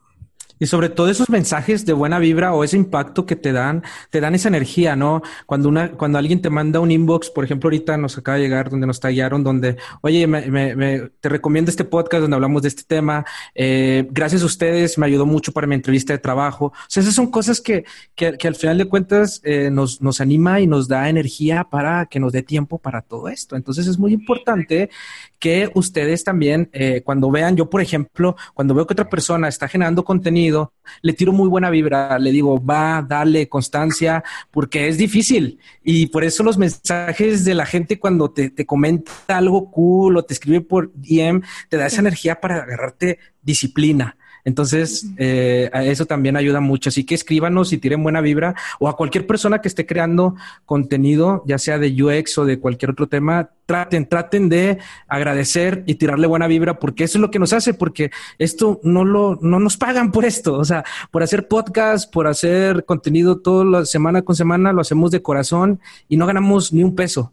Entonces, el único que ganamos es conocer gente y este también cuando sus mensajes nos llegan, entonces háganlo, muchachos. Bueno, esa fue una pregunta de Andrea que por ahí tiene dos, pero por ella, como ya nos da la vida, ahora sí, no tenemos vida y ya estamos. Pasamos a la pregunta de Gerardo Orellana. Dice Darinka, desde tu perspectiva, soy diseñador gráfico y me estoy formando en el UX UI. ¿Qué consejo nos darías a los que estamos empezando y para el futuro? ¿Qué te gusta? ¿Qué te gusta del UX UI? ¿Qué te gusta? Eh, ¿Es el viaje de la interfaz? ¿Es el viaje del wireframe? ¿Es el viaje de la validación? ¿Es el viaje del color? ¿Es el viaje de la estrategia? Empieza a identificar qué es lo que te genera cosquilla. Eh, muchos colegas que empiezan como generalistas, es decir, UX UI, y esto es por una cuestión pues más eh, cultural, me atrevería a decir. Eh, cuando ya empiezan a especializarse en algo, dicen, ah, esto está bueno, y te permite también conocer hasta dónde estira la liga y qué puedes empezar a generar, ¿no? Lee, lee mucho, lee mucho contenido de Nielsen Group. Es como muy básico. Yo os digo que es como lo más básico que hay, pero te ayuda, ¿no? Y escucha los podcasts, y escucha a, estos muchachos. Puedes escuchar por acá también de, a veces me dicen, es que como que la investigación, eh", pero pues en realidad el podcast es de todo y a la vez no todo es investigación, ¿no? De hecho, creo que he investigado he investigado, he entrevistado a cuatro investigadores y todos los demás son diseñadores. Entonces, pues el hecho de que puedas conectar entre ellos también está padre. Exacto. Muy bien. Otra pregunta. A ver, vas tú, échale. dice, dice Gaby, un saludo para Gaby. Dice, ¿algún consejo? Ya es la comunidad bien preguntona y me encanta. Ya está agarrando vuelo. Dice, Gaby, ¿algún consejo, Darinka, eh, para armar las personas en research? ¿Las personas o las protopersonas? Personas, dice personas. Ajá. es más fácil las protopersonas. sí, eh, es que yo, yo, yo no lo digo yo, lo dice Elia Bully eh, en uno de los libros de Rosenfeld muy bonito que se llama UX Team for One. Ella menciona que el generar protopersonas te permite hacer un acercamiento un poco más general sobre la persona que crees que va a consumir tu producto, tu diseño. Después vas a hacer investigación de descubrimiento, validas que la persona que tienes ahí, que tú escribiste, coincide y ahora sí generas el design persona, ¿no? La protopersona es solo para hacer como ese, ese mock-up, ese ensayo, es digamos que la protopersona es tu wireframe y tu design persona al final ya es tu, tu, tu prototipo de alta fidelidad. Y si quieres saber cómo se hace, vamos a hacer un webinar de protopersonas en dos semanas. Sigan mis redes, ahí van a poder ver. Y... Sigan a Darinka. Sigan a Darinka. Exacto, sí, sí, sí, ahí y, y, también ahí se pueden valer de muchas metodologías y hay herramientas. Ahí, ahí que, que, que, sigan a las redes a Darinka para que estén atentos sobre ese webinar. Dice eh, Laura. La última pregunta, agarra la última. La última, ya, la, ya, ya, la última, la última nos vamos, ya, ya, ya nos tenemos que ir. Este, eh, pero bueno, antes estas dos, es que son dos preguntas, Julie. La primera es de Laura Camila. Este dice, en el proceso de investigación, ¿cuál crees que es la etapa que más, más importante? En el proceso de investigación, ¿cuál es la etapa más importante en el proceso de investigación? Toda. Toda, toda, toda, toda. ¿Sabes qué tiene que pasar en la investigación? Más que sea, más que cuál sea más importante, es qué tan obsesivo u obsesiva te puedes volver en la investigación. Y hay que tener mucho cuidado, o sea, no solo es positivo, también es negativo, porque a veces estás muy clavado con ver en algo y, y, te vuelves tan ciego en ese punto que todo lo que pasa alrededor no lo ves. Por eso es bien importante, primero que nada, y si se puede, hacer investigación en dupla al menos, porque lo que tú observas, el otro lo puede estar perdiendo y viceversa. La segunda es el registro, el registro. Si ustedes van a hacer entrevistas, si van a hacer pruebas, si van a hacer algo, pero no lo documentan, no existió. O sea, es como cuando vas al gimnasio y no subes la foto en Instagram.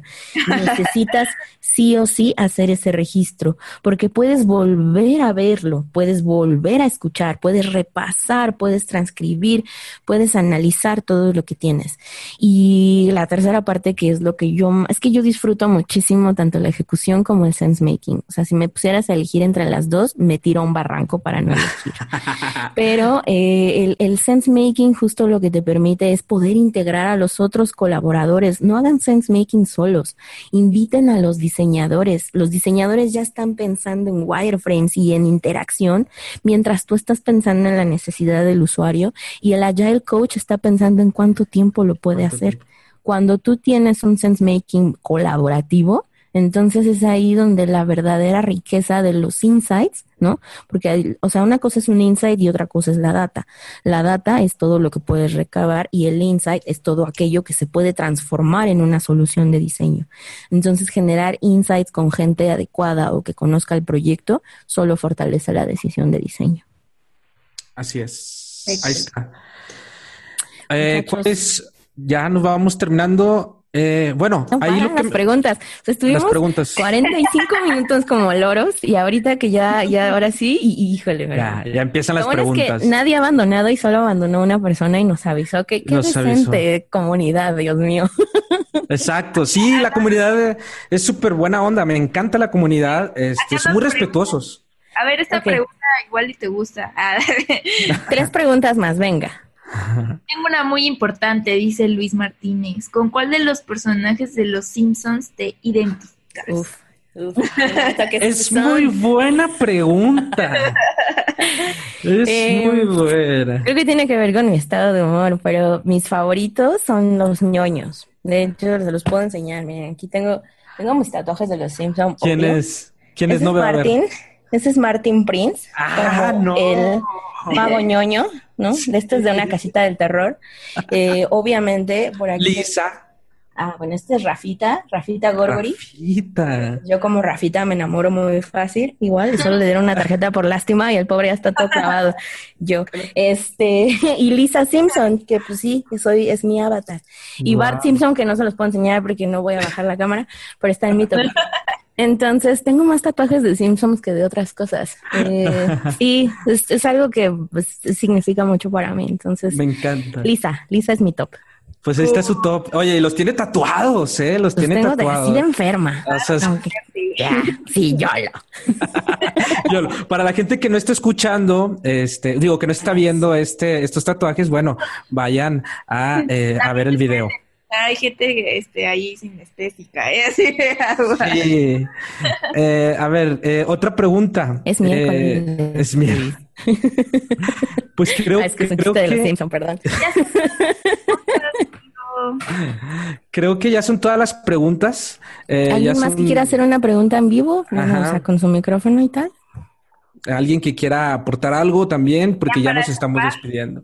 Sí, porque Yuli ya está cansada, ya la conozco. A Yuli ya la conozco. No, aquí ando con todo. No, yo tengo, tuve una llamada a las 8 de la mañana. Ahí está, ahí está. Tenemos a Benjamín. ¿Cómo están? Oigan, antes que nada, muchas gracias por todo este contenido que están generando. Está brutal. Este, bueno, la pregunta más bien va a una, una cuestión muy técnica. Yo estoy en una agencia creativa, entonces las agencias creativas tienen un rush completamente distinto a, a cualquier este startup o cualquier compañía. Me ha costado mucho trabajo justamente como incursionar o meter esta idea de lo que es el UX y cómo funciona en todo el proceso. La pregunta puntual es, eh, yo trabajo mucho con pitches o estoy mucho en la parte de pitches y nuevos negocios. Normalmente a mi marketing me entrega estas personas, ¿no? Muy bajadas de actitudinales y, y vamos al segmento ABC más con bla, bla, bla, bla. ¿Cuál es el mejor proceso que me recomiendas justamente como para poder hacer una investigación con usuarios reales eh, en un lapso más o menos de tres a cuatro días, que es lo que yo más o menos tengo para poder hacer una investigación? Es, es, un, es, un, tiempo muy corto. Obviamente mi primer paso siempre son las, eh, las encuestas, ¿no? En el momento en que yo recibo un brief, me pongo a hacer encuestas a destajo y, ocupo redes sociales, pero al final de cuentas no sé si hay algún proceso que me pueda ayudar como para llegar un poquito más deep dentro de una investigación y, llegar con data más sólida a la hora de hacer el proceso de, de, de wireframes. Puedo responderte eso en el siguiente live, porque es una pregunta muy buena, pero podríamos eh, tomarnos unos minutos más de lo debido. Lo que sí te puedo decir es que de verdad, eh, mándame por, por, por eh, Instagram tu correo y te comparto el libro de Erika Hall, Just Enough Research, para que veas cómo puedes hacer ese plan en justo, ya dice, cuatro días. Dice que es como un mago, así, hmm, investigación rapidísima. Entonces, si quieren los demás, pueden seguirme. manden DM, manden. No, sí, manden DM a Darinka. Siempre este, contesto, ¿eh? Sí, siempre contesta, eso sí, siempre contesta. Luego eh, cortante, dice Iván, pero con... es que, es que sí, déjenme platicarles cómo fue esta, esta, eh, cómo nos organizamos para, para esta live. Nada más le dije, Darinka, no vamos a grabar podcast live, el lunes a las 7 de la tarde, creo que dije. Y Darinka, ok, sí, y ya, listo. Mándame el invite y ya, le mandé el invite y listo. Súper así efectivos, ¿no? este. Y ya la chingada. otro, libro que, que, ahorita que mencionaste el libro, también, bueno, el Lean UX es un libro que, que también es, es, buenísimo, te lo recomiendo mucho, este, que te ayuda cómo iterar, ¿no? Este, para, para hacer experimentos o este proceso de experimentación en cuanto a la experiencia usuario. Te digo porque estoy haciendo un, un audio hicimos tracks que ahí van a salir poco a poco, así que estén atentos sobre eh, libros. Entonces estoy ahí haciendo yo el análisis y les comparto experiencias sobre este libro, el de Lean UX, y se los recomiendo mucho. O estén atentos cuando, por correo electrónico, cuando ya salgan nuestros análisis de, de audio análisis de libros, pues estén ahí atentos sobre cómo vamos a ir tocando poco a poco este libro. Este, ahí ya, Darinka ya, ya este, compartió el nombre del libro ahí en el chat para que también lo tengan. Bueno, vayan prendiendo sus cámaras, ahora sí todos, por favor, vamos a tomar la foto grupal. La foto grupal. Agradecerles a todos los que se conectaron. Eh, qué, qué, qué, alegría poder estar aquí platicando de la forma más eh, casual posible, creo. No sé, si lo sintieron como de hueva, también se vale. también se vale. Este, pero qué gusto. Ay, miren, todos tienen carita. Ay, qué bonito. Ay, ese es un perrito. No, no salgo. Opa, ¿es tu perrito? Ay, no, míralo. No, el perrito de Opa. bueno, vamos a hacer la foto entonces. A la cuenta de tres voy a sacar un screenshot. Ah, vas a sacar ¿Están listos todos? Pongan su cara, ¿Ah? su mejor cara así guapos. Una, dos, tres. Eh, ahora otra. Ay, no, ya está. Sí. Ahí está. No sé si alguien más quiera con sus teléfonos para esto del Insta y así. Qué guapos se ven todos. Oigan. Sí, oigan, pues la verdad estuvo buenísima. Con, eh, como con broche de oro cerramos esta tercera temporada del podcast de UXMX Podcast con Darinka. Eh, la verdad es que ya teníamos planeado quiere? mucho esto. ¿Qué más quiere? ¿Qué más quiere? La verdad estuvo buenísimo este live compartiendo con ustedes. Eh, ya saben que si no han escuchado los podcasts, pues hay mucho contenido de Darinka también. ¿Cómo te, cómo te encuentran, Darinka? Eh, ¿cómo, ¿Cómo te pueden encontrar también por Spotify y iTunes y todo? Sí, eh, UX, bueno, arroba UXRMX en todas las redes y bueno, a todas, ¿verdad? Pero las que importan. Las que, este... importan, las que me da, las que me da tiempo. Las que me da la vida, perdón, Facebook no, perdónenme muchachos, no, pero estoy súper activa en eh, Instagram y en Twitter. Ahí sí, miren, uh, Andrea, mira, ahí está, que ya consta. Este, estoy también en el podcast como eh, UX Research, escrito MX, por si lo quieren escuchar. Estamos en la segunda temporada. Eh, está bien chido. Estoy abriendo micrófonos para todo el que se quiera sumar. Este, igual estoy haciendo un par de lives. Yo creo que voy a hacer otro live dentro de 15 días para no uh -huh. aturdirlos y saturarlos, porque uh -huh. yo luego también estoy ahí de, ah, quiero aprender, sí. pero ya después de dos horas estoy de ya no más. Este, y Medium también me pueden encontrar como Darinka Buen Día. Eh, me dio mucho gusto poder platicar con ustedes, muchachos, estar aquí presente y pues espero volver a conectar con todos.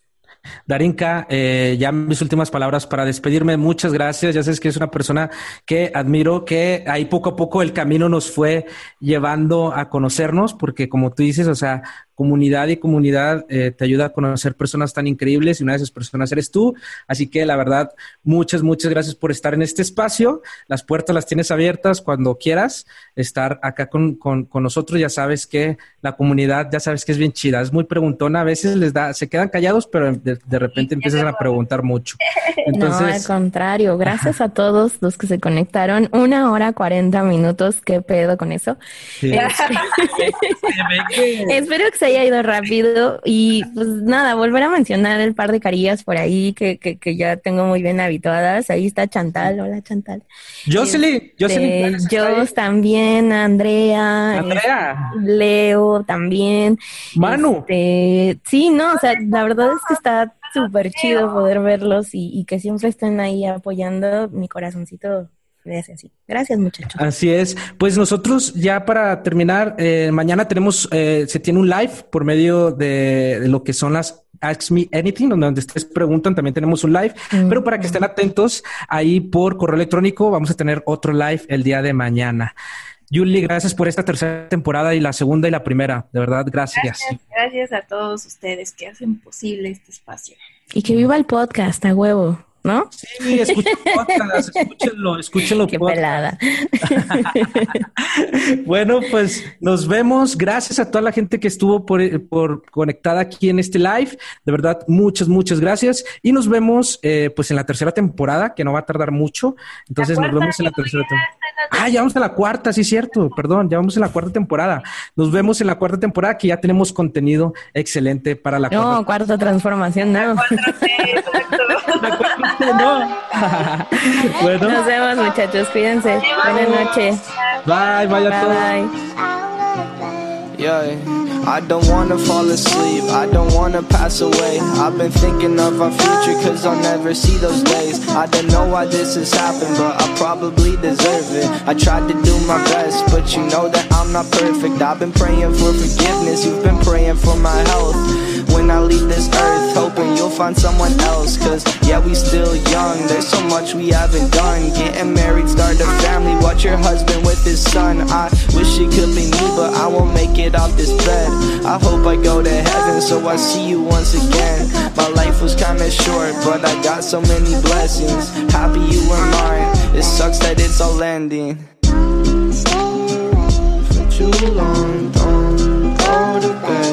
I'll make a cup of coffee for your head.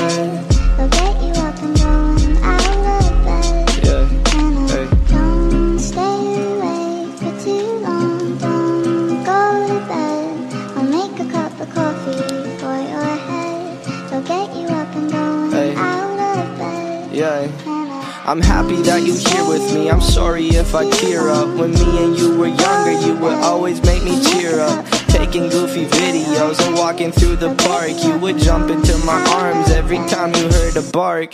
Cuddle in your sheets, sang me sound asleep, and sneak out through your kitchen at exactly 103. Sundays went to church, and Mondays watched a movie. Soon you'll be alone, sorry that you have to lose me